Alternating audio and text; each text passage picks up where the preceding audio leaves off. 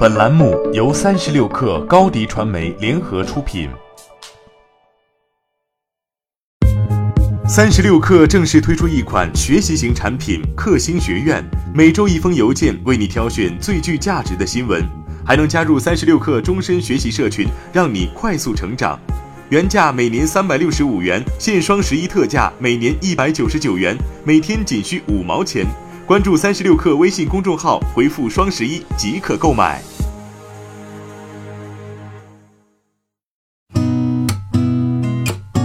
八点一刻，听互联网圈的新鲜事儿。今天是二零一九年十一月七号，星期四。您好，我是金盛。首先来关注滴滴。昨天，滴滴顺风车在滴滴出行 App 公布了最新产品方案。同时宣布，将于十一月二十号起陆续在哈尔滨、太原、石家庄、常州、沈阳、北京、南通七个城市上线试运营。方案针对用户普遍关心的安全准入问题做了重点回复。在新的方案中，平台将引入失信人筛查机制，并积极探索与第三方信用产品企业合作方式，以便进一步提升用户准入门槛。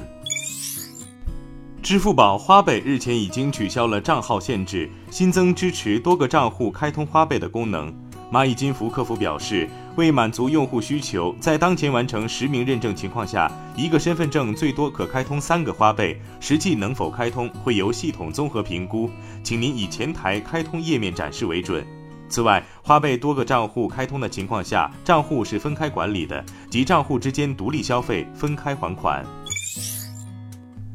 据 IDC 中国智能手机市场月度跟踪报告显示，截至九月，5G 手机整体出货量约四十八点五万部，其中 vivo 在第三季度中国 5G 手机市场份额排名第一，占比为百分之五十四点三，三星、华为、小米分列二至四位，市场份额分别为百分之二十九、百分之九点五和百分之四点六。拜腾正式公布旗下首款车型 M 版的欧洲起售价为四万五千欧元，约合人民币三十四点九万元，不包含税和补贴。搭载七十二千瓦时和九十五千瓦时两种电池组，推出后驱标准版、后驱长续航电池版和四驱长续航电池版三款车型。NEDC 最大续航里程分别为四百三十公里、五百五十公里和五百零五公里。据国外媒体报道，随着上海工厂即将正式投产，特斯拉计划将中国市场的维修和保养店的数量增加一倍，同时增加约一百个充电站，并改造展厅。知情人士称，特斯拉计划将特斯拉在中国的一些展厅变成一站式商店。特斯拉规划文件显示，未来几个月，特斯拉还计划将其中国服务中心数量从二十九家增加一倍多至六十三家。并将快速充电站数量增加百分之三十九至三百六十二个。软银集团发布的截至九月底第二财季报告显示，软银运营亏损七千零四十四亿日元，约合四百五十二亿元人民币，远超分析师平均预期的两千三百零八亿日元。由于投资估值下跌，软银旗下愿景基金当季亏损九千七百零三亿日元。软银表示，第三季度计入了与软银在优步和 WeWork 等公司的投资相关的五千三百七十九亿日元的亏损，其中仅 WeWork 的投资就亏损达四千九百七十七亿日元。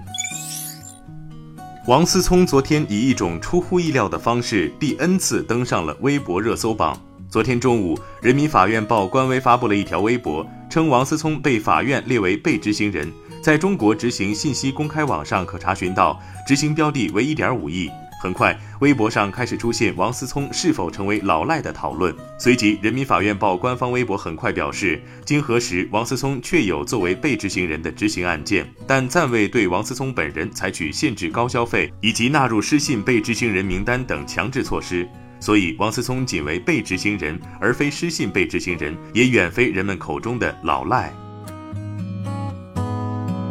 八点一刻，今日言论，在数字主权从对话到行动的主题对话中，华为创始人任正非说：“谷歌系统禁用肯定是有影响的，我们和谷歌双方是有协议的，共同努力营造世界共赢的生态。”我们的 Mate 三十没有预装谷歌系统，现在销量还是不错的。今年智能手机生产二点四亿至二点五亿部，明年还有明年的情况，还不能判断明年的情况。最困难就是这个时期了，再慢慢就会好起来了。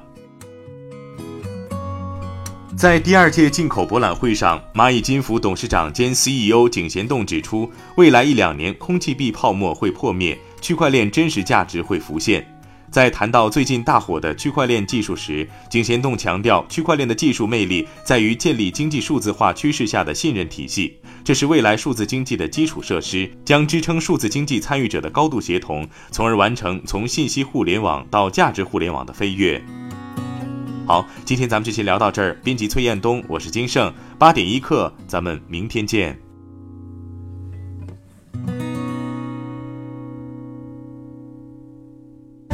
欢迎加入三十六氪官方社群，添加微信 baby 三十六氪 b a b y 三六 k r，获取独家商业资讯，听大咖讲风口，聊创业，和上万课友一起交流学习。